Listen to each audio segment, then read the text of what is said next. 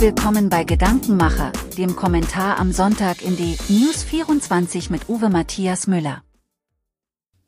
Guten Tag, ich bin Uwe Matthias Müller und ich freue mich, dass wir auch wieder im neuen Jahr bei Gedankenmacher vereint sind. Trotz und Verbote. Saskia Esken ist mit freundlicher Unterstützung der Jusos und der Linken in der Partei die eigentliche Chefin der SPD. Sie hat ihren Co-Vorsitzenden Lars Klingbeil in der öffentlichen Wahrnehmung längst an die Wand gedrückt. Das ist umso erstaunlicher, als Esken bis 2019 nicht nur im Bund gar keine politische Rolle spielte, während Klingbeil als Generalsekretär eine vorzeigbare Arbeit geleistet hatte. Als Saskia Esken im November 2019 Co-Vorsitzende der SPD wurde, lag die einstmals stolze Arbeiter- und Volkspartei in Umfragen gerade mal bei 15 Prozent. Aktuell liegt die SPD nach einem kurzen Stimmungshoch im Herbst 2021 wieder bei 15 Prozent. Allerdings erhält der Mann der Kanzlerpartei im Kanzleramt die schlechtesten Zustimmungswerte, die je ein Regierungschef in Deutschland bekam. Und in den ostdeutschen Bundesländern, in denen im Herbst gewählt werden wird, droht der SPD der historische Absturz. Im Freistaat Sachsen müssen die Sozialdemokraten sogar um den Wiedereinzug in das Landesparlament fürchten. Im Vertrauensranking von Forsa, über den DNews 24 berichtete, rangieren Ampelregierung, Bundeskanzler und politische Parteien am unteren Rand der Skala. Statt sich kritisch zu hinterfragen und eine politische Kurskorrektur einzuleiten, fällt Esken nichts anderes ein, als mit den Mitteln des Rechtes die neue Ostdeutsche Volkspartei zu bekämpfen. Im Namen der SPD will sie und Wolfgang Thierse, immerhin gebeutelter Ostdeutscher von Gebot und langjähriger Bundestagspräsident, springt ihr flugs bei, die AfD verbieten.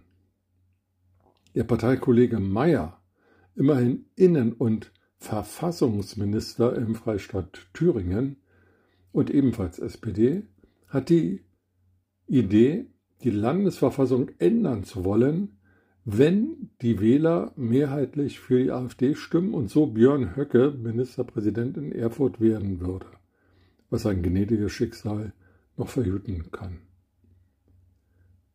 Ist das Demokratie?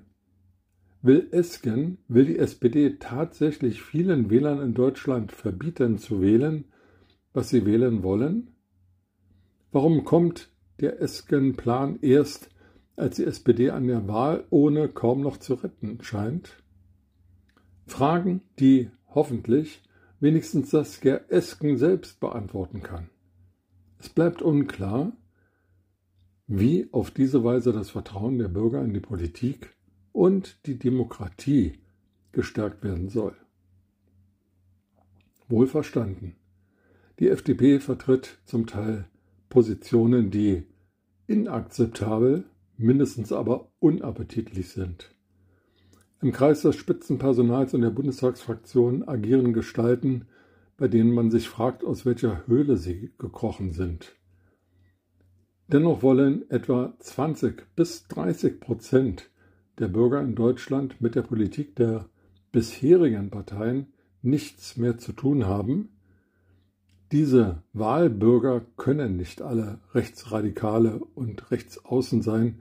Unter ihnen gibt es viele, die den Aussagen und Versprechen der Etablierten schlicht nicht mehr vertrauen. Da nützen Bockigkeit, Trotz und Verbote gar nichts.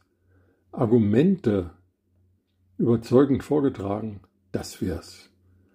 Leider scheinen dazu weder Saskia Esken noch Olaf Scholz fähig zu sein. Postskriptum Olaf Scholz hat in dieser Woche weiteres Vertrauen verspielt. Er ist einfach ein schlechter Schauspieler. Statt Empathie mit den vom wirtschaftlichen Untergang bedrohten Flutopfern zu zeigen, stapfte er verkrampft mit verkniffenem Gesicht durch die Gegend. Ihm war anscheinend wichtiger, nicht zu lachen, als konkret zu helfen. Manche Medien und vor allem Cem Özdemir und Frank-Walter Steinmeier suggerieren, dass der Bauernprotest in Schütz-Siel mit dem Sturm auf das Kapitol in Washington, D.C. am 6. Januar 2021 vergleichbar sei. Das ist Hanebüchner Unsinn, denn in Washington probte ein bewaffneter Mob einen Aufstand, es gab mehrere Tote. An der Nordseeküste demonstrierten wütende Bauern gegen die Vernichtung ihrer Existenz. Sie als Rechtsradikale zu diffamieren, heizt die aufgebrachte Stimmung nur weiter an, statt sie zu kalmieren. Mit diesen Gedanken wünsche ich Ihnen einen guten Tag.